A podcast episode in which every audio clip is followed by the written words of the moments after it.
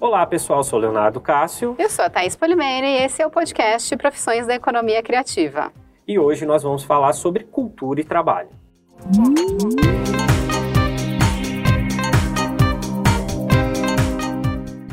Trabalhar com cultura é extremamente prazeroso e recompensador. E a gente fala isso com a propriedade de quem já trabalhou em diversos ramos do mundo corporativo e que sempre foi apaixonado por cultura e arte. O mercado cultural é muitas vezes associado ao lazer e ao entretenimento, fazendo com que, em alguns casos, a sociedade não considere que os profissionais dessas áreas sejam realmente trabalhadores. Olha só esse exemplo. Ela trabalha com o quê? Ela é atriz. Mas só atriz? Ela não trabalha? Como se o ato de estudar o texto, construir a personagem, ensaiar e se apresentar não fosse digno de ser chamado de trabalho. Nós vamos falar sobre a relação entre cultura e trabalho e as consequentes oportunidades na área cultural. Uma das origens da palavra trabalho vem de labor. Labor. Labor. Labor.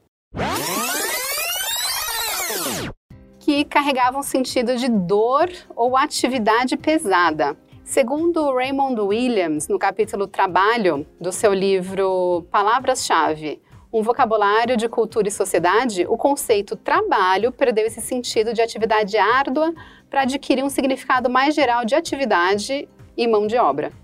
É importante destacar que não se trata de qualquer atividade, mas sim de todas que são remuneradas. Aquela em que o trabalhador entra com uma mão de obra e o empregador o recompensa com algum tipo de remuneração. Assim, partindo desse pressuposto, o lazer só pode ser usufruído graças ao tempo no trabalho. Tem um sociólogo que a gente adora, que é o Domenico De Masi, italiano. Ele é criador do conceito ócio criativo e defende que, com uma população em crescimento, não haverá emprego para todos se a gente continuar com o atual modelo de contrato de trabalho. A sugestão dele é que se diminuam as horas de trabalho diárias, abrindo, dessa forma, mais oportunidades no mercado. Ele deu uma entrevista no programa Roda Viva da TV Cultura e um dos entrevistadores perguntou: E as demais horas, o que as pessoas farão? Lazer, ele respondeu. A sociedade ou o governo tem que investir no lazer, em atividades culturais, que além de ocupar o tempo livre do trabalhador, também vão gerar mais postos de trabalho e vão movimentar a economia. Nesse tempo livre, as pessoas terão a oportunidade de criar e desenvolver novas ideias, contribuindo para a evolução da sociedade. Ainda sobre trabalho, Domênico De Masi comenta que o contrato padrão com horário fixo e pagamento pelas horas trabalhadas não condiz com as funções exercidas por muitos profissionais. Deu o exemplo de um publicitário que tinha que criar uma campanha. O profissional ficou na agência com horário estipulado pelo contrato, mas não conseguiu criar nenhum slogan, nenhuma assinatura, nenhum roteiro. Quando ele chegou em casa, brincou com os filhos, conversou com a esposa, assistiu ao seu programa favorito na TV e foi dormir. No meio da noite, esse publicitário acordou com uma ideia genial para a campanha. Então, ele será remunerado por esse momento da madrugada em que ele teve a ideia, provoca Demasi. O filósofo francês Yves Schwartz diz que estamos vivendo em um novo ritmo de mudança, com tudo que se pode passar em torno dos meios de comunicação à distância, daquilo que se chama de nova economia, internet. A internet, além de influenciar no trabalho em geral, tem uma atuação muito grande na área da comunicação, por causa do surgimento das novas mídias e da relação do receptor com o meio pelo qual ele recebe a mensagem. Desse processo surgiram novas formas de trabalho, como os grupos de projetos, exemplo dado por Schwartz. Esses grupos demandam alguns pré-requisitos não tão importantes anteriormente, como espírito de cooperação, bom relacionamento interpessoal e capacidade de lidar com diferenças. Na área cultural, esses grupos são de extrema importância, pois a maior parte das atividades culturais é concebida e desenvolvida por um período determinado, como por exemplo uma temporada, que envolve profissionais de diversas áreas, exigindo que se formem grupos de projetos para sua realização.